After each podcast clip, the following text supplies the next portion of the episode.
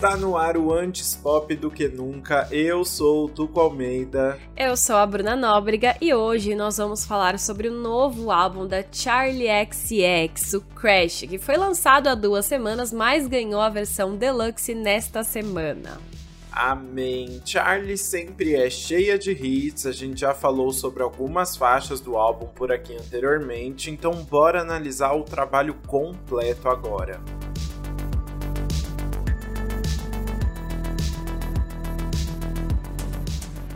Crash é o quinto álbum de estúdio da Charlie XX, mas na verdade ela começou a trabalhar nele antes até de começar a pensar no que acabou sendo seu quarto disco. O que aconteceu foi que após o lançamento do terceiro álbum dela, o Charlie, de setembro de 2019, ela já estava pronta para o próximo. Durante a divulgação do Charlie, inclusive, ela deu uma entrevista para a revista The Fader falando: "Eu não deveria dizer isso, eu deveria estar falando para vocês darem strings e comprarem o Charlie, mas eu já estou pensando no próximo álbum. Isso já passou, agora estou pronta para o próximo." Maravilhosa. uma pessoa ansiosa, né? E de fato, em novembro de 2019, ela confirmou que já estava trabalhando no quarto disco e que tinha até planos de lançar dois álbuns em 2020. E aí, em janeiro e fevereiro de 2020, ela chegou a postar vários stories em estúdios de gravações com produtores diferentes, mas aí, como sabemos, março chegou com a pandemia e as gravações foram adiadas. E aí, quando a Charlie já estava entediada de ficar em casa na quarentena, ela anunciou em abril que faria um álbum isolado dentro de casa que se chamaria How I'm Feeling Now, como eu estou me sentindo agora em português. E aí foi de fato que ela fez e o álbum foi lançado pouco mais de um mês depois, no dia 15 de maio. Foi só depois desse lançamento e depois do crescimento das vacinas e afrouxamento da pandemia que a Charlie voltou a trabalhar naquele disco anterior, que agora é o quinto disco dela, que ela se referia como The Janet Album, porque ela disse que o disco era muito influenciado pelas músicas da Janet Jackson inicialmente. Pois é, e aí por conta disso dá para sentir muitas referências dos anos 80 nas músicas. Enquanto os álbuns anteriores da Charlie tendiam para um pop mais experimental, o tal do hyper pop, como era chamado ali a produção dela, o Crash tem um som de dance pop mais convencional. A Charlie falou para a rádio Easy 105.5 que sempre fez música pop, mas anteriormente ela acabava pendendo para o lado experimental, mas que neste ela quis ir para um lado mais clássico, de ser uma garota pop com várias danças e tudo que engloba esse universo das divas pop. E é interessante ela trazer essa mudança de som para esse álbum, porque ele é justamente o último álbum da Charlie pelo contrato que ela tem com a atual gravadora, a Atlantic Records. Ainda não se sabe muito bem como vai ser o futuro dela, mas pelo contrato dela de cinco álbuns, talvez seja em outra gravadora. Outra coisa que ela fez nesse trabalho foi investir bastante na parte visual. Na capa, por exemplo, ela aparece através da janela de um carro que passou por um acidente e aí ela tá com um corte escorrendo sangue na cabeça enquanto olha para frente usando um biquinizinho preto, bem sensual. É muito bom, né? Todas as imagens que estão ali, você fala, não tá encaixando bem tudo isso, mas na verdade é, a Charlie colocou isso porque ela queria assumir meio que uma persona meio diabólica, má, uma vibe meio demoníaca, sem alma, porque ela queria passar a ideia de você precisa lidar com o diabo, lidar com o seu lado mal ou ruim às vezes. E aí, para mostrar isso, a Charlie queria passar essa energia de poder femme fatale, também uma vibe de feitiço, encantamentos obscuros, e claro, carros e batidas, né? Afinal, o álbum se chama Crash justamente em referência a uma batida de carro. Porque na, na carreira inteira da Charlie, ela tem muitas referências, assim, né, a carros. A gente vai comentar um pouquinho sobre isso no futuro, mas é uma marca registrada dela, quase. Muito né? Bom, mas agora vamos falar do que interessa mesmo, né? Porque depois de tantos anos trabalhando num álbum, não deu outra. Ele tá cheio de produtores e compositores diferentes ali no meio, que a gente sempre reclama, não sei se a gente vai reclamar dessa vez, e, e é de um jeito que não dá nem para destacar um nome específico aqui, né? Porque cada música junta um time diferente basicamente, né? É a famosa aglomeração pós-pandemia que, que, os músicos estão criando Total. A única coisa, assim, que a gente consegue destacar, tem alguns nomes que aparecem, sei lá, em duas ou três músicas, é o máximo, assim. O primeiro deles é o A.J. Cook, que é um produtor britânico e é o chefe fundador da gravadora PC Music, que já trabalhou muito com a Charlie e que ditou muito do som que ela come começaria a fazer no começo da carreira, ali no futuro. E o outro deles é o Lotus 4, né, Lotus 4, que é um compositor sueco e já trabalhou também com a Charlie e com com Sam Smith, Zara Larson e Ava Max. Chique. E é legal a gente mencionar a PC Music porque ela foi muito responsável realmente por moldar o som da Charlie, né? A PC Music começou como uma gravadora em 2013, mas logo se tornou um selo para representar as músicas desafiadoras e experimentais com texturas metálicas, timbres plastificados e produções mais eufóricas, o que influenciou muito a Charlie até agora, pelo menos, né? Exato. Bora pro nosso faixa faixa, então, para ver como esse som antigo e esse som novo, e esse, ou basicamente esse som experimental diferentão que ela fazia antes, cheio de produções, e esse som clássico do pop que ela quer trazer agora, vão se misturar. É uma, um racha de produções aí, uma batida dessas produções.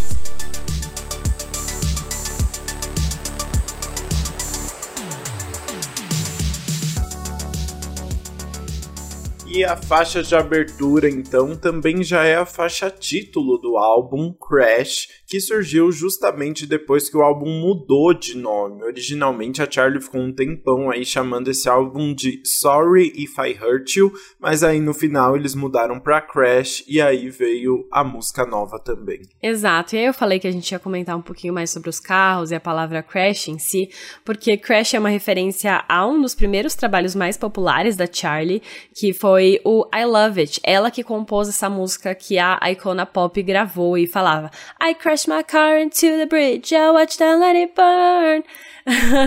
e aí falava sobre isso. E ela tem já outras músicas que falam de carro. Além disso, a Charlie também diz que gosta de onomatopeias. Por exemplo, ela tem uma música que chama Boom, clap the sound of my heart, the beat goes on. Enfim, o boom clap é uma, uma, uma enfim, o boom clap é uma onomatopeia e aí o crash também vem nesse sentido para representar o barulho, né? Sim, muito bom. Uma, uma pessoa ali que, que gosta de uma Fórmula 1, né? Eu gosto bastante de toda essa referência. E Crash também já vem com todo esse envelope aí da, dos anos 80 que ela tanto queria trazer, né? Essa é uma música bem eufórica, com várias referências oitentistas, e acaba sendo uma boa abertura aí pro álbum, que a própria Charlie definiu como emocionalmente caótico, realmente, né? Se tem uma coisa que essa música traz é caos, porque eu fiquei até pensando assim, é o tipo de música que você tem que ouvir com um fone de ouvido e prestando muita atenção, porque tem uhum. tanto barulho e tanto detalhe atrás que se você tá ouvindo, tipo, no celular, no, na caixinha de do celular, você não, não vai pegar metade do, do tanto de barulho que tem ali no meio, né? Pois é. E até um pouco uma parte aí do tema, né, se reflete nisso, porque parece que a música fala, no, de modo geral, sobre as tendências da Charlie de se autodestruir depois de um término, mas os fãs também especulam que talvez seja, na verdade, sobre a saída dela da Atlantic Records. Esse término aí seja o fim dela com a gravadora. Na letra, ela até fala: Eu estou prestes a bater e cair na água e vou levar você comigo. Eu tenho alta voltagem, sou autodestrutiva e vou acabar de forma legendária. Como ela tá abrindo o álbum aí, falando: Tá, esse é meu último álbum pra gravadora, então eu vou terminar isso de forma incrível e maravilhosa. E é assim que eu tô apresentando o álbum agora. Boa, vale a pena comentar que a Charlie teve várias questões aí com a gravadora, né? Tipo, ai, problemas clássicos de artista com gravadora, de gravadora ficar adiando o lançamento de álbum, uhum. todas aquelas dificuldades que se tem. Então, esse é um marco muito grande aí, essa liberdade da Charlie, como acontece com todos os artistas que assinam com uma gravadora em algum momento, né? E então, realmente, eu vejo que esse álbum vem com esse peso da, da liberdade aí e do que vem pela frente muito forte. Né? Exato, sim. Eu, enfim, eu acho que foi uma ótima música de abertura aí para começar. Ela tem essa letra meio intensa, também tem a produção que vai já te deixar, opa, o que tá acontecendo aqui? E preparar para nossa próxima música, que é New Shapes. Sim, New Shapes é o segundo single do álbum e tem a parceria com a cantora e compositora Caroline Polachek e com a cantora e compositora francesa Christine and the Queens. As duas já tinham trabalhado com a Charlie em momentos diferentes, mas essa é a primeira vez que a gente vê o trio reunido em uma faixa, né? Sim, a Charlie até comentou que assim, meu, eu conheço as duas, gosto das duas, eu acho que elas combinam, a gente precisa trabalhar as três juntas, sabe? E aí saiu essa música, que é uma música é que... É tipo quando você apresenta dois amigos é... de grupos diferentes, que só vai não, dar muito certo. Só não vale os dois amigos ficarem mais amigos entre si do que de você e te abandonarem, ah, né? Acabou. É, ah. Mas quem tá recebendo dinheiro pelo stream dessa música é a Charlie, então tá tudo tá bem. Tá tudo bem. e na música ela fala justamente que não pode dar o que a pessoa quer, mas às vezes ela também precisa de um amor e poderia se apaixonar de formas diferentes. É uma, uma coisa meio ambígua ali, é uma pessoa que fica meio em dúvida das coisas. Tipo, ela não pode ser aquela pessoa carinhosa e amorosa o tempo inteiro, mas ela quer receber esse amor e esse carinho também, sabe? É, ela tá muito reflexiva ali sobre essa forma, os formatos de, de se relacionar, né? Ela canta: Eu não sei porque eu tenho a tendência de fugir, não sei porque eu sempre acabo dando uma escapada. Mesmo quando eu me sinto próxima, eu apenas não consigo controlar o que eu sinto. Eu preciso ser livre, preciso respirar. Qual que será que é o signo da Charlie? Olha, talvez explique muito, viu? O, esse signo. Ah, Leonina. Olha, quem diria. Ah, é. Mas. Ah, mas explicado, assim, super poderosa, empoderada também e puxando, enfim, essa atenção para ela, ela sendo o centro ali, né, não querendo muito dividir a atenção com os outros. Eu acho que é meio Charlie. Muito bom, tá justificado aí. Então. Mas o... falando um pouquinho da produção, né, essa é outra faixa que tem vários elementos, também traz a vibe caótica, também tem uns ecos na voz da Charlie e uns zumbidos no refrão, né? Sim, nossa, eu, eu nem soube explicar muito bem esses zumbidos, assim, tipo, é um zoom, zoom, zoom ali uhum. que cresce, mas também chega no, o, nos versos, vem algo mais leve, que é só bateria e elas cantando, então tem um contraste aí entre os dois, meio que mostrando novas formas até na produção. Muito bom, mas isso é algo que tem bastante nesse álbum, né, tipo assim, uns respiros, né, uns momentos que dá uhum. uma um, um toque de luz, assim, no meio do álbum. Pois é, exato, isso é muito bom. E aí a gente vai para outro toque de luz aqui, então, que é a nossa terceira faixa. Na verdade, ainda não tem muito luz, mas enfim, foi só um gancho aqui. Nossa, isso que eu ia falar, é, é um toque de escuridão essa próxima faixa. foi só pra puxar aqui. Que é Good Ones, que foi o primeiro single do álbum, lançado lá em setembro do ano passado. Muito legal, né? A Charlie disse, inclusive, numa entrevista pra rádio Match 107, ela comentou um pouquinho sobre Good Ones, falando: a música é sobre superar alguém que é gentil, atencioso, apoiador, estável e seguro e decidir correr atrás de uma pessoa perigosa e provavelmente tóxica. E aí, basicamente, a música inteira é ela falando que ela sempre acaba fugindo dos Good Ones, né? Pois é, ela fala, né? De fato, eu sempre deixo os bonzinhos irem embora. E aí, meu, é isso, tadinho. Mas eu, eu acho uma coisa interessante que a gente vai ver ao longo do álbum inteiro, tá? Ela fala muito sobre essa relação específica, assim, que era um cara muito bom que ela namorou e que ele fazia tudo para ela e ela acabou separando dele, ela vai relembrar a relação dos dois, enfim, foi algo que impactou tanto ela que rendeu quase um álbum inteiro. Então a temática, pelo, pelo menos assim, vai ser sempre relacionada. É muito bom. Ah, e é uma música tão gostosa, né? Assim, é o famoso. A, a pessoa que faz terapia, mas gosta de ir pra balada, né? Porque fica no. I let the good ones go. E ela tá ali, tipo, acabando com ela mesma, né? Mas num, é. num timbre maravilhoso. Eu amei a sua definição do, das pessoas que fazem terapia pra balada. Genial. E eu gosto muito também que no pré-refrão ela faz uma voz muito fininha, né? Bem no high note ali. Uhum. Que dá um efeito muito legal também de contraste que a gente falou que ela vai trazer muito nas músicas. É muito legal mesmo, né? E aí depois explode no refrão e é uma produção muito gostosa. Eu gostei bastante dessa música. Assim como eu gosto muito da próxima faixa, que é Constant Repeat. beat. Uh, essa é uma música de eletropop que a Charlie disse para Apple Music que seria sobre um cenário imaginário que ela criou na cabeça dela, em que ela se apaixona por alguém, mas achava que a pessoa não queria ela de volta. Mas na verdade ela era correspondida. E eu amei que ela realmente só criou um negócio na cabeça pensando: nossa, imagina se eu gostasse de alguém, mas não quisesse falar sobre isso. E no, no final eu perdi a pessoa porque eu não falei sobre meus sentimentos e aí ela não teve a oportunidade de falar que sentia a mesma coisa de volta. Gente, eu achei tão confuso esse universo de a pessoa se apaixona, acha que não gosta, mas na verdade ela gosta, não sei o que lá. Mas fica, fica claro quando ela tá cantando assim, né? Que ela ela fica naquele lugar de tipo, meu, você não quer essa grande gostosa que eu sou? Qual é o seu problema, sabe? Aham. Uhum.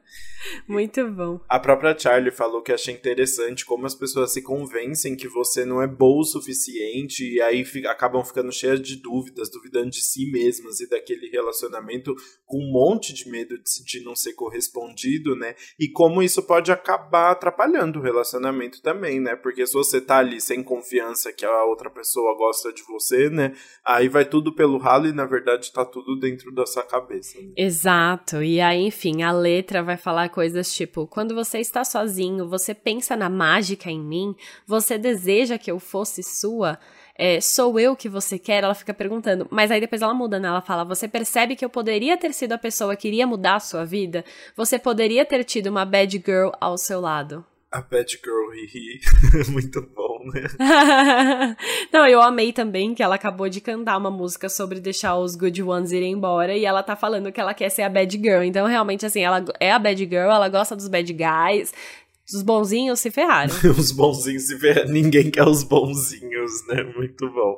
Mas é, é uma música sobre ser uma grande gostosa, assim como a faixa seguinte, porque é um feat de duas pessoas maravilhosas, né? Eu, eu acho que foi um dos feats que mais fez sucesso, um dos singles que mais fez sucesso aí, que foi Beg For You, o feat com a Rina Sawayama, que inclusive lançou feat com Pablo Vittar agora, um grande surto, né? Mas Back for You é a música que dá ali a pura nostalgia do álbum, porque ela interpola apenas Cry for You do September. E fica muito uma vibe, eu adorei essa definição. A vibe de Summer Electro Hits ali, né? Porque é muito isso. Uhum. Eu fiquei, eu não sabia que música que era, qual que era a interpolação ali. Eu sabia que era óbvio, tinha na minha cabeça aquela música, mas eu tô muito feliz de saber agora que é Cry for You, porque realmente é perfeito, né? Dá o, o toquezinho que a gente precisava ali anos 2000, né? Total, exato. É muito bom, gente. É... Nossa, enfim, aquela coisa que dá uma nostalgia enquanto você tá ouvindo, é, te leva para essa época boa. Enfim, foi uma sacada muito legal a Charlie ter trazido esse sample e ter convidado a Rina Sawayama pra cantar junto com ela. Nossa, aí ficou ótimo, né? E a música é bem divertidinha também, né? Elas cantam: Coloca os lábios nos meus lábios, eu vou lembrar dos seus beijos nas noites em que sentir sua falta. E aí também elas falam: Não me deixe desse jeito, você não pode esperar uma hora ou duas, você sabe que eu preciso que você fique, não me faça implorar por você. Elas estão ali bem sensuelem juntas, é tudo. Won't you wait another hour or two? You know I needed to stay. Don't make me beg for you, cause I'll beg for you. Ai, é ótimo. Não, sério, essa música não tem como ficar parada é ouvindo, não tem bom. como sentir nostalgia. É muito gostosa, sério, um super acerto. Um super acerto mesmo. E bombou muito, né? Todo mundo ficou postando essa música na época que lançou, né? Foi tudo. Exato, não, ela arrasou muito. E assim, eu acho que a gente pode ir pra nossa sexta faixa, que é Move Me, que aí muda um pouquinho a vibe, assim, não não diminui o ritmo, mas é um, a gente vai para um outro assunto, né? Nessa faixa, a Charlie retoma um pouco a dificuldade dela com lidar com sentimentos, mesmo que ele sempre tenha apoiado ela. Você trouxe uma informação aqui que eu fiquei muito chocado, né? A Charlie contou que escreveu essa música num acampamento de composição e aí ela disse que todo mundo ficava falando que essa seria uma música perfeita para Halsey. E ela ficou tipo: "Não, não, eu amo a Halsey, mas essa música é ótima para mim, eu quero guardar para um momento especial e tal". E aí eu fui ouvir essa música de novo e eu só pensava na Halsey. É muito bom. Realmente se encaixaria muito. Fica ótimo com a Charlie, tá? Tipo, principalmente no refrão, tem muito cara de Charlie. Sim. Mas nossa House podia ter sido até um feat, ia ser tudo. Ia ser muito bom, eu, eu amei muito. Que ela tava assim, era um acampamento com pessoas famosas, assim. Tinha um produtor que é o Ian Kirkpatrick, que hum, é, foi exato, aqui, ele é produtor de uma galera e ele que organizou esse acampamento. Então ele chamou muitas pessoas conhecidas ali. Então ela tava compondo com uma galera e aí todo mundo se conhecia e as pessoas, meu, essa música é a cara da House. E ela tipo, não, essa música é minha. Muito bom, né? Mas deu certo se encaixou bem. Né? Defendendo, né? Tem uma vibe mais melancólica, principalmente pela voz da Charlie, que aí dita isso, né? Tipo, dita o que se encaixa para ela também e dita um pouquinho sobre o tema, né? Nossa, total, né? A, a letra é muito legal, ela cantando: Eu já sei que estou abandonando algo sagrado. Eu tiro a gente da estrada, pego uma coisa boa e quebro. Acho que está na minha alma o jeito com que eu fujo de algo real e não vou mudar dá uma boa. Mais uma música ali dela avaliando a, as atitudes dela, né? Exato. Mas enfim, tá ali avaliando. Ela sempre traz uma coisinha diferente, né? E, por exemplo, nessa, é, eu acho muito interessante como ela grita em algumas partes, tipo, uma voz mais forte, poderosa, tipo, sofrendo. Em outras, ela canta uma coisa mais suave, tipo, calma, eu tenho que aceitar isso, sabe? Então é meio que acompanhar a cabeça dela com os sentimentos aí que vão mudando. E eu gosto muito do refrão também, que a música meio que para, e aí é só ela falando de uma forma meio cadenciada, dá um impacto no refrão. Eu não vou conseguir lembrar agora o ritmo, ainda não peguei, mas ela tá tipo, a música tá rolando, aí something, aí ela fala about the way you hold my body tight even on my lowest nights, e aí vai pro próximo e aí a música volta. Mas o jeito que ela fala ali, meu, dá um efeito tão legal que eu amei essa parte da música. Ah, esses são esses momentos assim, né? Tipo uma produção super animada e aí do nada, pum, tá para tudo, ela canta e volta e é maravilhoso. Mas agora vamos então para a sétima faixa, que é Baby, que se tornou o quarto single do álbum. A música foi lançada bem um pouco antes do lançamento oficial e é uma música bem oposta de Moving, né? Porque aqui ela tá falando justamente que vai amar a pessoa de verdade e tornar a pessoa o baby dela, né? É uma música meio fofolete. fofolete é ótimo, né? Mas assim, também não sei se ela tá falando exatamente de uma forma romântica mesmo, ou se ela quer só pegar a pessoa e fazer dela o baby dela ali, né? Por uma noite. Mas é uma, é uma música mais, depois de toda sofrer tanto e de repensar tanto e tal, é uma música que ela só quer se soltar e pegar alguém e, e ficar com essa pessoa. Exato, é muito divertida, né? Ela fala: Eu vou te amar de verdade, vou te amar de forma crua, eu vou te amar na cozinha, eu vou te colocar no chão e te deixar querendo mais. Então, na verdade, ela só quer por talvez por um momento ali, né, o baby, só quer talvez de forma física, que nem você falou, mas enfim, é uma música divertida porque ela se solta aí de fato. E é engraçado que essa música, ela meio que tipo corta o, toda a linha de raciocínio ali, toda a linha da análise que a Charlie estava fazendo, e até na produção a gente sente muito isso, porque o começo dessa faixa é diferente do resto do álbum inteiro, né? Começa meio que com uns violinos bem animadões ali, é. uma vibe orquestra mesmo, e aí depois cai de novo nas mesmas batidas eletrônicas e tal, semelhantes às outras faixas com as mesmas referências. Mas aquele começo, você fala que?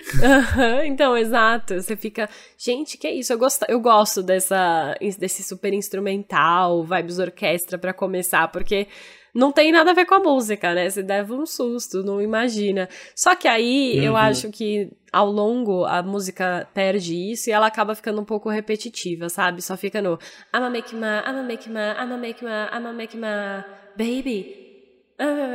Enfim, fica nisso muito tempo. Ela repete muitas vezes no refrão, o refrão se repete muitas vezes, e aí eu acho que perde um pouco da da produção que poderia ser bem legal da música. Também fiquei com a mesma impressão. Acho, acho que a letra é muito simples, assim, né? Aí perde um pouco a graça mesmo. Mas agora, lembra que eu falei que a gente tinha uma música que ia trazer a escuridão e não sei o que lá? Agora a gente tá na música que vai trazer luz. agora estamos. Porque a gente tá na nossa oitava faixa, que é Lightning, relâmpago, ou luz no céu. A luz no fim do túnel mesmo, né? Essa é uma das músicas que mais estão ali inspiradas no pop dos anos 80 é bem clara as referências, né? Tem um baixo bem pesado com alguns sintetizadores afiados e inclusive a voz da Charlie tá com aquele tipo vocoder, né, que deixa a voz da pessoa bem sintetizada, uhum. vozinha de robô ali, né? Sim. É uma faixa que vem bem pesado com todas essas referências. E falando sobre essa música, a Charlie comentou, que a gente já falou aqui um pouquinho, mas que o álbum inteiro dela praticamente é sobre um antigo relacionamento e que é uma história de amor genuína e linda. Mas quando ela escuta o álbum, ela percebe que é meio traumático para ela, porque acabou, né? É, não existe mais. E ela percebe todos os, talvez, os erros que ela cometeu ali, ou sobre os momentos que ela não valorizou.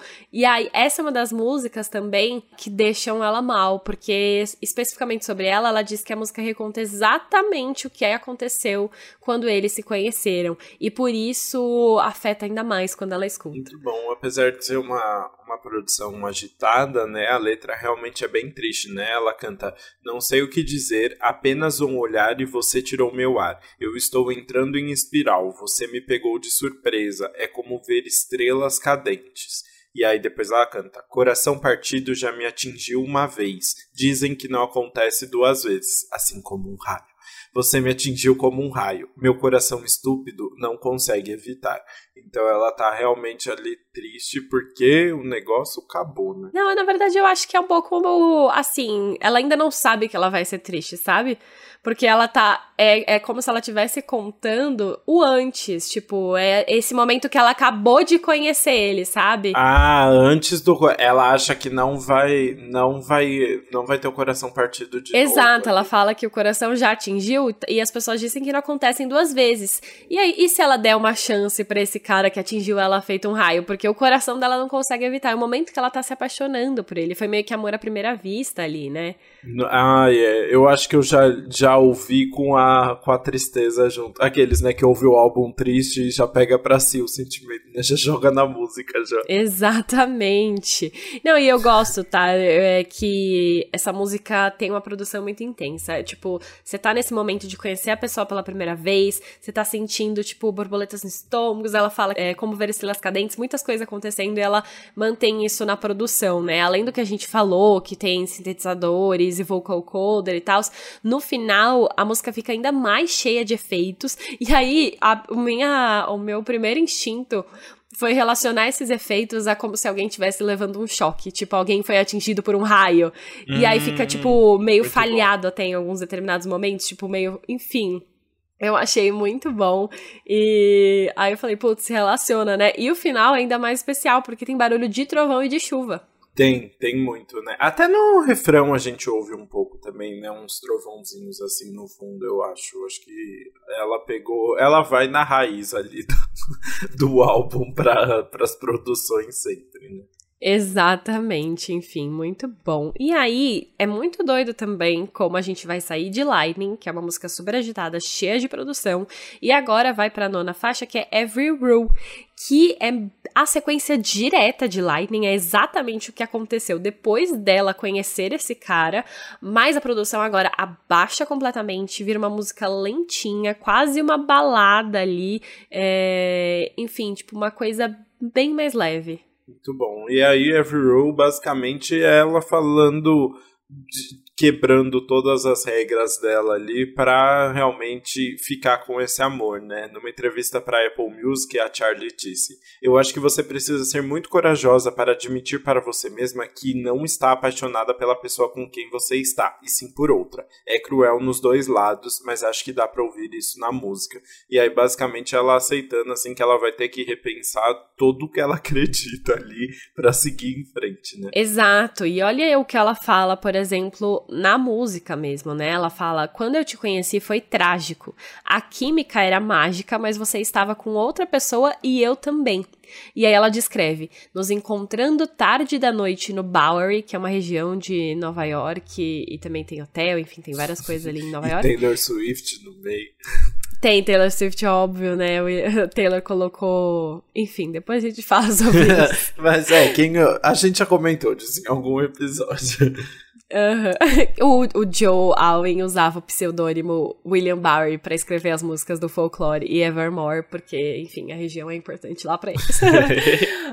Mas, enfim, a, a, Charlie falou: nos encontrando tarde da noite no Bowery e pegando o café da manhã, agindo como estranho sem contar para amigos, não foi fácil fingir.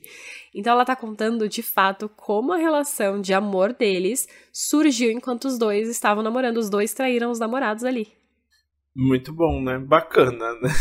Bacana, bacana, bem legal. Não, e mas ó, ela, ela dá uma defendida nela ali, tá? Ela fala: Nós sabemos que é errado. Não, não na verdade, eu não sei se ela se dá uma defendida, né? Nós sabemos que é errado, mas é tão divertido ficar se escondendo e se apaixonando.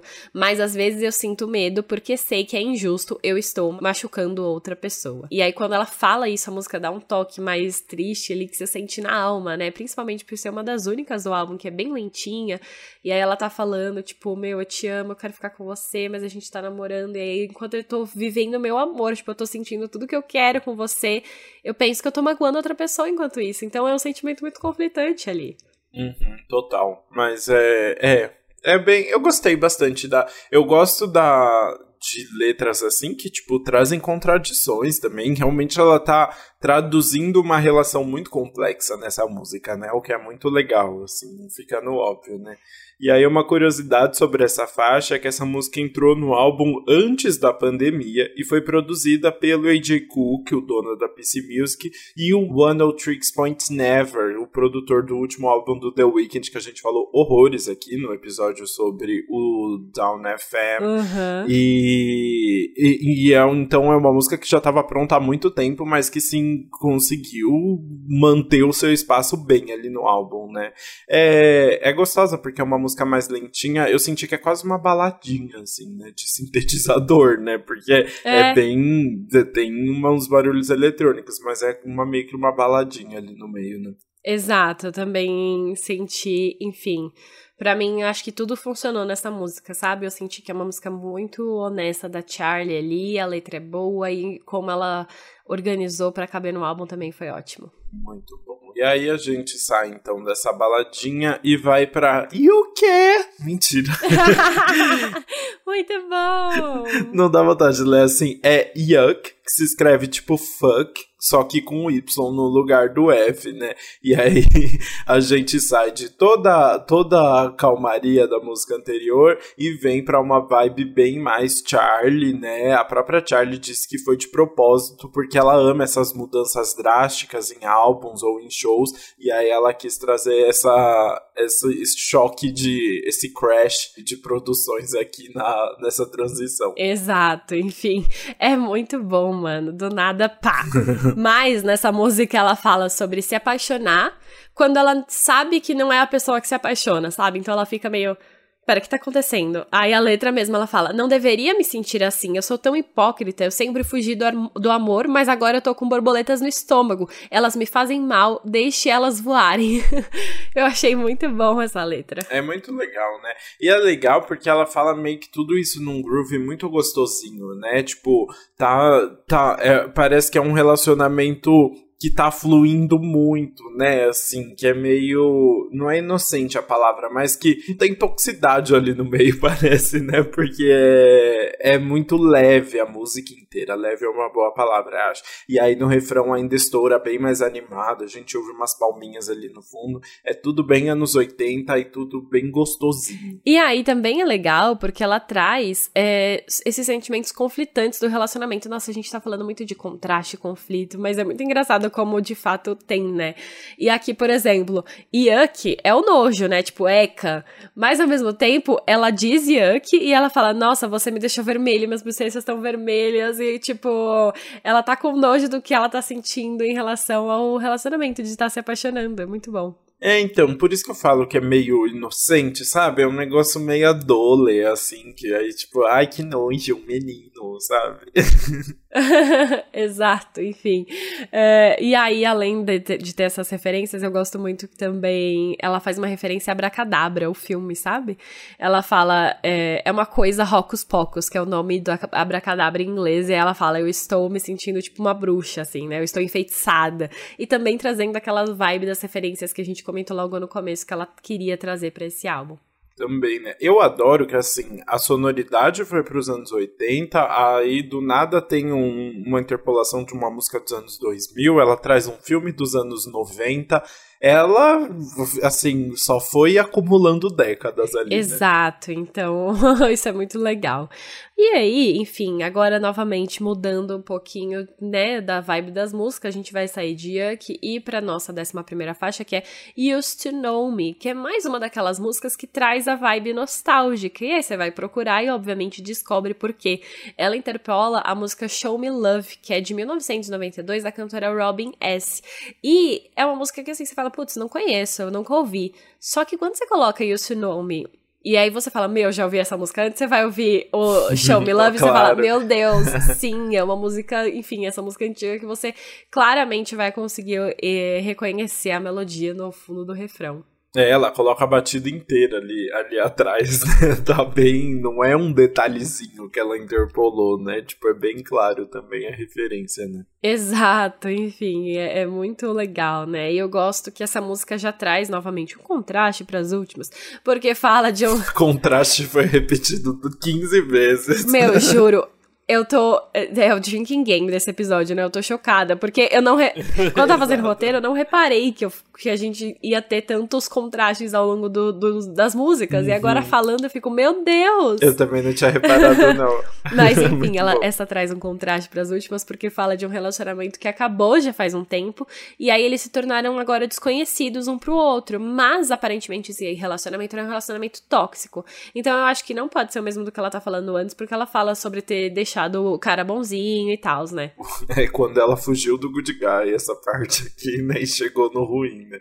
E aí ela canta: Você costumava me conhecer, mas agora não conhece mais. Você costumava me hipnotizar tão fácil, mas eu estou livre do seu controle. Aí depois ela fala: Eu estou florescendo desde que eu te deixei para trás. Não sei o que eu estava fazendo. Achei o achei que seu veneno era divino. Ai, que coisa linda seu veneno era, seu veneno era divino, né? Bem bíblico. Né, eu achei, enfim, bem conceitual, bem vibes aí. é, e foi mais uma das músicas que eu defini como chorando e dançando ali, né? Porque é, é a letra triste, mas a produção é tudo. Exato, muito bom. E, enfim, com, combina muito aí com o, resto do álbum, com essa vibe de tipo dan dançante que a Charlie quis trazer, né? E aí vamos então agora para o que seria a última faixa do álbum original, né? A, a, a última música do álbum que não é exclusivo da versão deluxe. É uma música que fala sobre como não se preocupar com o fim do mundo e se aconselhar ali a levar tudo com calma, sem pensar duas vezes nas decisões que você toma, porque nada dura para sempre. Uma um statement bem importante para o fim do álbum original, né? Exato. Eu, enfim, é muito legal porque passa essa vibe é, a música inteira, né? Então ela vai falando é, todas as coisas que eu amo vão me deixar, um dia você não vai estar tá lá, eu me digo para levar tudo com calma. Ela fala, meu, vai acabar tudo de qualquer jeito, não adianta ficar noiando, não adianta ficar pensando tudo que você tem que fazer, é melhor só deixar aí, né? É, o, a, a própria Charlie diz que ela não tinha certeza se ela colocaria essa música por último no álbum, justamente porque era uma escolha muito óbvia, né? Uma mensagem muito de final de álbum ali do do, álbum original, uhum. né? E ela é, não gosta das, das escolhas óbvias, ela gosta sempre de fazer alguma coisa diferente. Mas aqui, dessa vez, quando ela quis ser do pop clássico, ela aceitou e colocou a, a música onde deveria. Né? Eu amo que, ela, não. que ela é muito do contra, né? Tipo, não, não quero. Uhum. Mas aqui ela falou, não, tá bom, vai. E aí a melodia nessa, ela também muda meio no meio, assim, ela ganha umas referências mais leves agora e menos produzidas, assim. É até uma batida mais calminha quando quando a gente vai acompanhando, aí até que ela aumenta no refrão. Mas é uma música que eu sinto que dá uma mudada ali, sabe? Você sente que ela dá uma destoada do álbum. Vou falar que dá, vai. É, você sente uma diferença mesmo. Num agora que você falou, estou pensando assim, não tem a mesma. As outras músicas acho que tinham uma referência anos 80 e groove, não sei o que lá, tipo, muito na cara, é. assim, né? Era samples e tal. E Twice traz um. tem uma carinha de mais jovem, né? Exato, foi o que eu senti, assim, uma coisa diferente. Mas, enfim. É, não acho que seja problema, porque eu acho que ela se encaixa ainda nessa vibe da de ser uma pessoa desapegada e de querer seguir em frente mesmo, sabe? Eu acho que em relação à temática ela ainda se encaixa. E, ah, sabe que eu gosto muito da dessa faixa? Assim, é uma brincadeirinha besta e também óbvia, mas que eu gosto toda vez que ela vai ficar falando, tipo, ela fica falando, tipo, é nothing, como que ela fala? Don't think twice, né? E aí ela sempre fala em duplinha, uhum. né? Don't think twice, don't think twice. Então ela tá sempre twice é duas vezes, né? E ela duas tá vezes. falando pra não pensar duas vezes, mas ela sempre fala em dupla. Eu acho maravilhoso. Muito bom, eu não tinha reparado isso. E de fato ela faz aí.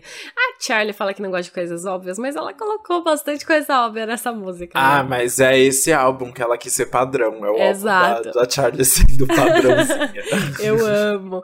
E bom, assim a gente vai acabar a versão oficial do álbum e agora entrar nas músicas da versão deluxe. E eu gosto que ela escolheu, assim, falando um pouquinho da versão deluxe de modo geral, enquanto as músicas do original falavam muito a relação dela em relação a relacionamentos é, e amor e essa vibe dela nesse sentido, as quatro músicas, eu acho, do Deluxe são muito mais pessoais, são muito mais sobre ela em si. E foi o que eu senti, assim, ouvindo. Então faz todo sentido ela ter separado para lançar depois, sabe?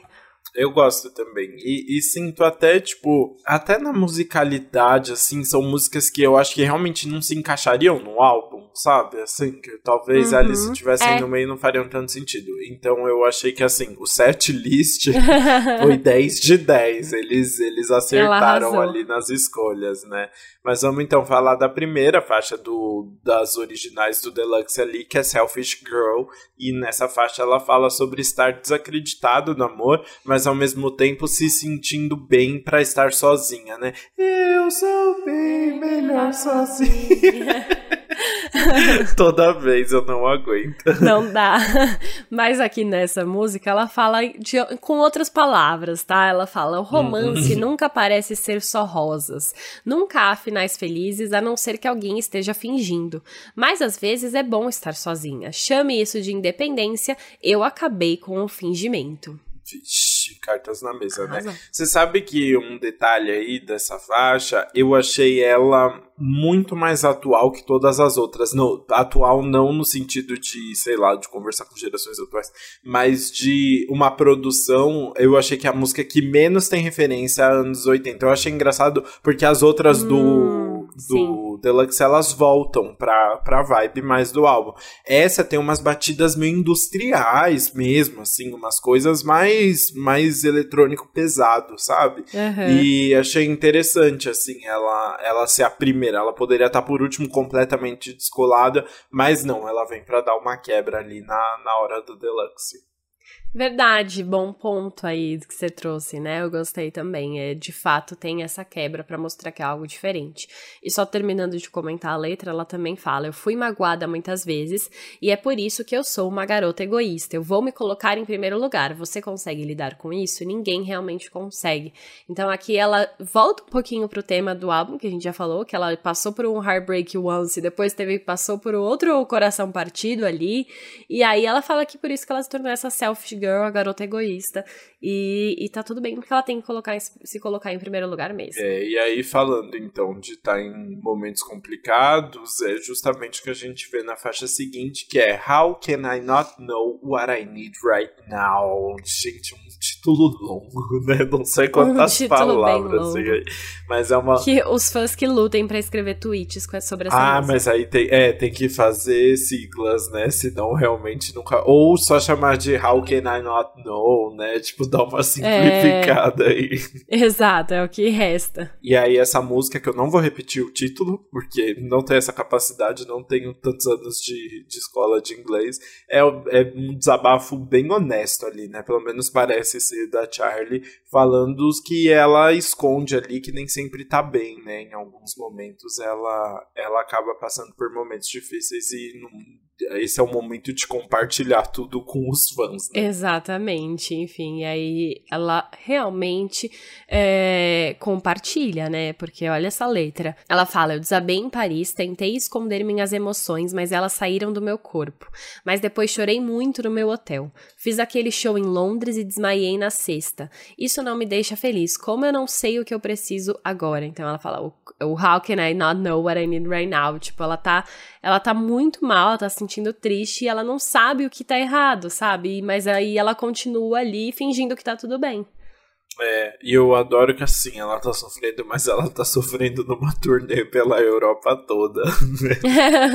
ah, é sobre, né?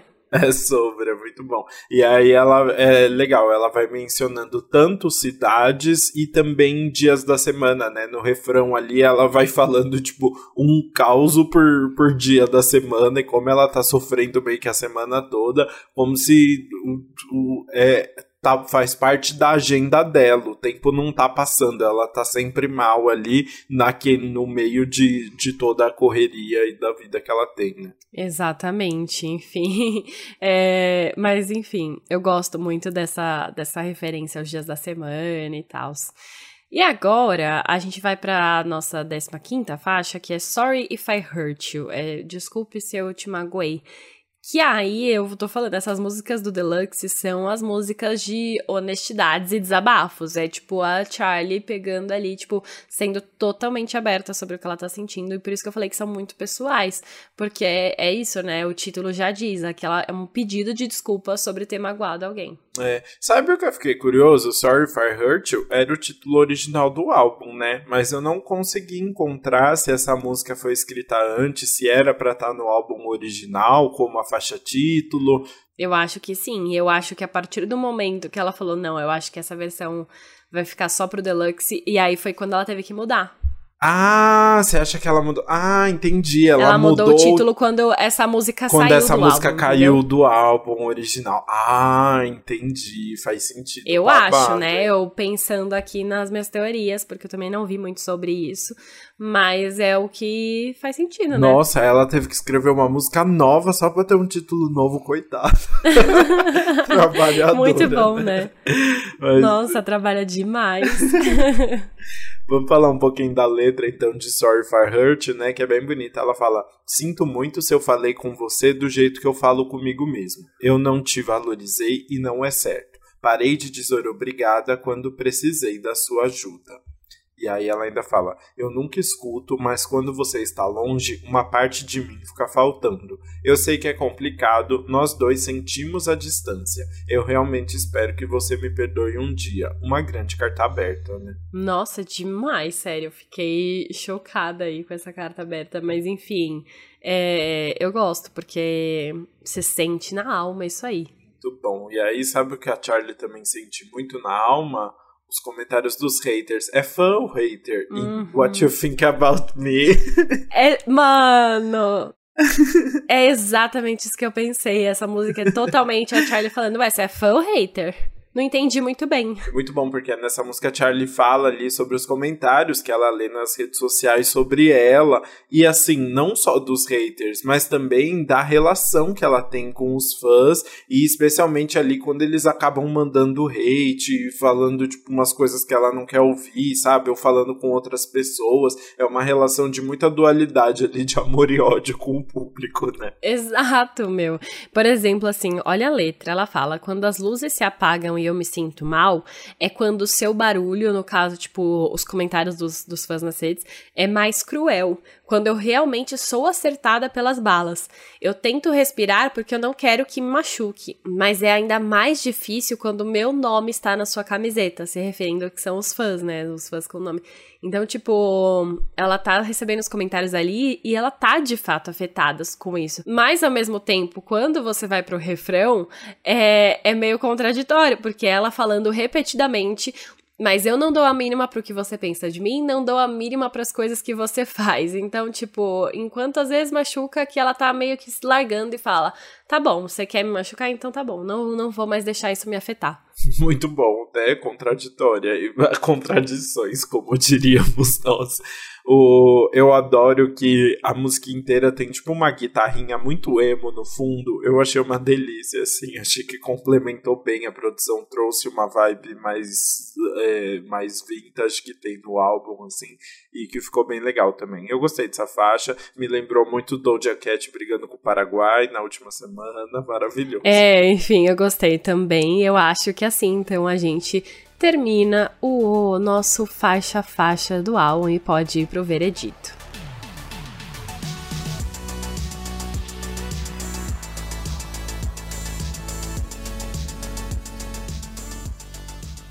Eu tô sentindo que a gente vai pular mesma, se... mas não a faixa essa semana, então eu vou começar falando para você falar depois. E aí a gente vai descobrir se foi ou não, tá? A faixa que eu vou pular vai ser Baby, porque eu achei só uma música mais cansativa mesmo, assim, uma música que diz menos, sabe? Acho que tem músicas desse álbum que a Charlie consegue expressar sentimentos mais complexos ou falar de ser, relações mais complexas e tal, que é mais gostosa. E essa música é só uma música mais levinha, assim, a produção é divertida, mas eu não achei nada muito incrível que complemente e eu não consegui entender tantos violinos no começo, assim, é divertido, mas sei lá, achei meio desconexa. Você estava absolutamente certa, exatamente a Aê. música que eu vou pular do álbum. é, isso, eu acho que o, o, violino é legal, mas não conecta. E eu acho que essa é uma música que não acrescenta tanto em termos de letra e ela é muito repetitiva. Então, assim, para mim, pensando nas outras que eu gostei tanto, essa passou batido. Muito bem. E aí agora, já quer emendar então na música que você vai deixar no seu repeat agora? Emendo. Ah, eu às vezes eu dou uma variada, eu às vezes eu vou no óbvio, né? Se eu vou no óbvio, hum. que é a música lentinha e honesta, que Charlie desabafa ali, sente a fundo, oh. que é Every Rule. Eu amei como ela escreveu essa letra. Eu gosto da letra, que é a, lembra que eu falo, né, das letras específicas, do fato dela especificar que ela encontrava ele tarde da noite no bar, que eles pegavam café da manhã juntos. Enfim, eu gosto dela colocar essas especificidades na letra que passam mais uma autenticidade no final. E, enfim, eu acho que tudo se conecta ali. Eu acho que ela é uma música que ela tá sendo muito honesta. Eu gosto de como é uma história de amor trágica que podia se transformar numa, enfim, num drama romântico, sabe? muito bom, gostei. Ah, eu tô, eu tô achando muito difícil de escolher, mas eu vou destacar aqui uma música que eu achei muito gostosinha, que foi Used to Know Me. Achei, achei maravilhosa ali a, o sample que ela colocou, dá uma vibe anos 90 gostosa e traz uma letra legal também, divertida divertida sobre. Divertida não, assim, traz uma profundidade legal sobre a relação que ela teve com esse cara e como eles estão hoje e tal. É, então acho toda essa construção muito legal e que dá uma complementada, assim, pro, pro meio do álbum. Justíssimo, gosto também. Muito bom. E, enfim, agora quer dar um panorama do que você achou do álbum? Dou. É, eu acho legal. Não, sacanagem. Meu, então, eu gosto bastante desse álbum. Acho que o que foi mais surpreendente para mim é é o último álbum da Charlie com a gravadora. Ela já tá se referindo ao último álbum com a gravadora, assim, não vão rolar outros, não vai ter contratinho de renovação. É. é E ela. Normalmente o último álbum é o álbum da preguiça, o álbum que você faz por obrigação contratual, né? Muitas artistas fazem, tipo, às vezes só às vezes juntam só os hits antigos da carreira, bota uma música nova no meio e beijo, chama de último álbum e acabou. Mas a Charlie não, ela decidiu, tipo, se reinventar no último álbum ali, né? É, eu gostei muito de uma. Eu não lembro onde eu vi, se foi no G1, não lembro. É, mas alguém comentando assim, algum crítico comentando que a Charlie pareceu muito sempre esse ser do futuro, com umas músicas muito diferentes, esse hyper pop, completamente, né, tipo, desconexo do que a gente tá vendo no, nos charts, né, e que traz umas, umas configurações muito legais. E agora, dessa vez, não. Ela parece uma cantora muito, muito resultado do seu presente, assim, né? Ela traz as referências oitentistas e tal, que a gente tá vendo muito em alta. Ela tenta fazer escolhas mais óbvias e o que funciona super bem também, é super válido, né? É um álbum muito gostoso de se ouvir, bem dançante, bem animado, com umas letras muito bem feitas e tudo funciona muito bem. E acho muito legal toda essa construção de como o álbum é fechadinho, né? Não é à toa que a gente falou de contrastes tantas vezes. É um álbum que tá falando sobre bater de frente, sobre crash, tipo, é um momento decisivo ali dela. Ela tá fazendo muitas mudanças, ela tá se contradizendo de várias formas, né? E ela consegue trazer isso muito na produção também. Então achei bem positivo tudo. Acho que tem umas, umas músicas ali no meio meio cansativas, o, as referências acabam se repetindo bastante, então às vezes não vejo necessidade de mergulhar tão de cabeça nos anos 80, poderia ter um pouquinho mais de originalidade, acho que ela trazer um pouco mais da Charlie que a gente conhece. Mas se é o que ela precisa para agora se reinventar, para se sentir mais livre, para construir coisas novas, acho que vai ser válido também. Justíssimo, gostei bastante da sua análise, eu acho que é, representa também muito do que eu senti. Eu a gente gosta, né, do, do som antigo da Charlie, eu acho que ela era muito, de fato, à frente do seu tempo ali, né, inovando, mas eu gosto que esse álbum, assim, ela se propôs a fazer algo diferente de fato, sabe, não é algo que saiu totalmente fora da caixinha porque foi um acidente, foi exatamente o que ela estava planejando ali, então, pro que ela estava planejando, eu acho que se encaixa, eu acho que ela conseguiu misturar bem esse som um pouco, é, o som mais antigo com uma coisa mais atual e misturar ali dentro, mas ao mesmo tempo eu concordo concordo com vocês que com você que algumas músicas ali do meio ficam mais cansativas. É, apesar disso, eu acho que o álbum é coeso aí, apesar da também quantidade de produtores e músicos envolvidos, eu acho que ela consegue trazer uma uma coisa redondinha aí, especialmente pela temática, né? A temática a gente consegue entender muito bem como é a Charlie em relação a relacionamentos, como foram os últimos relacionamentos que ela passou e também como ela tá se sentindo atualmente. Nisso eu acho que o álbum passa exatamente a mensagem que precisa passar. Então, enfim, e também, de modo geral, é um álbum gostoso de ouvir. É um álbum que você pode colocar para ouvir enquanto tá na bed, sim, em alguns momentos, em algumas fases, mas também pode colocar para dançar e sentir essa nostalgia e sentir, enfim, essa vibe, oh, tô triste, mas tô dançando também. Então, eu gosto também do som do álbum e é isso, eu acho. Muito bom, saiu da terapia e foi pra balada, melhor É isso.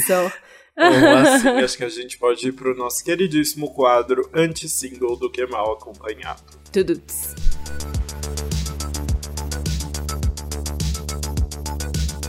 Bom, bora começar falando aqui de algo que é maior que um single, mas que merece nossa menção honrosa. Ludmilla lançou Back to Be, o EP comemorativo de 10 anos da carreira, que relembra as origens aí da queridíssima MC Beyoncé. Eu lembro de uma vez que você foi entrevistar a Ludmilla, a primeira vez, você chamou acho que de MC Beyoncé pra mim, eu falei, quem? Aí você falou, ai, a MC Ludmilla. Aí eu falei, ah, tá, eu lembro. Meu Deus, tudo. Muito bom. Nossa, o... quanto tempo, hein?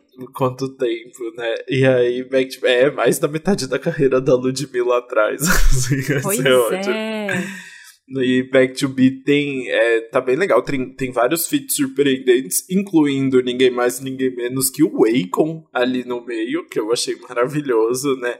E é bom, né? Uma vibe bem nostálgica mesmo, com bastante funk no meio. É bom no agora que Ludmilla tá toda internacional, é bom a gente ter esses momentos de comemoração aí do que de tudo que ela já construiu. Ai, adorei. Eu também achei muito legal assim passar essa vibe antiga de Ludmilla, enfim, ela ficou nos trending topics o dia inteiro tá sabendo fazer um bom marketing. uhum, total. E agora a gente vai para Ed Sheeran, que tá em mais uma parceria agora com J Balvin, com o Sigue in Forever My Love. É uma mistura aí de espanhol e inglês, mostrando os dois. Mas o Ed novamente arrisca os vocais em espanhol, tá? Ele tá investido ali nas aulas de espanhol, porque depois do feat com a Camila Cabello, né, que ele foi, que ele foi cantar Bam Bam, é, falando lá, Sigue bailando, assim é la vida. Assim, não, sério. Ele teve que é, escrever como pronunciava duas frases e agora foi gravar mais um feat em espanhol. Mas é isso, ele tá investido, quer fazer os hits. E aí veio a parceria com o J Balvin, que também tem um pouquinho de inglês para facilitar a vida deles. E é aquele reggaeton romântico clássico do J Balvin, mas aí ganha um pouquinho do romantismo do Ed Sheeran. E tem carinha de música tema de novela, assim, sabe? Que vai ser a música de um casal. É, é a carinha. Muito bom.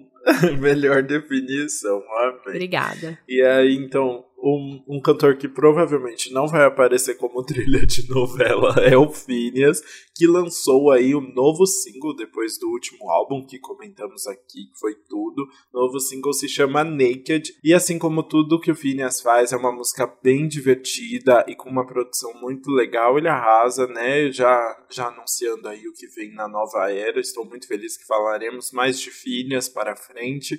É uma música rápida, né? Ela dura pouco, mas tem uma produção boa e dá vontade de saber mais que vem por aí. Ai, sim, Phineas maravilhoso, enfim, reizinho perfeito, eu amo. Príncipe. E aí temos o outro reizinho do Lucas aqui, que é Machine Gun Kelly. MGK, como não amar MGK? Fala, Fala isso. Enfim, Machine Gun Kelly lançou o um novo álbum dele no dia da apresentação dele no Lollapalooza aqui no Brasil, 25 de março. A gente já tinha falado sobre esse álbum já algumas vezes aqui no podcast. É um mainstream sellout, enfim, cheio de hits aí pro quem gosta do emo, rock, o pop punk, aquele clássico que ele mostrou no show, mas a gente não vai entrar muito em detalhes ainda. Só jogando aqui, não sei. Eu acho que eu prefiro. É, eu não, não quero sei. entrar muito em detalhes agora. E é isso. Oh, mas rapidinho, você gostou do show? Vamos, vamos só desse spoiler. Você gostou do show dele?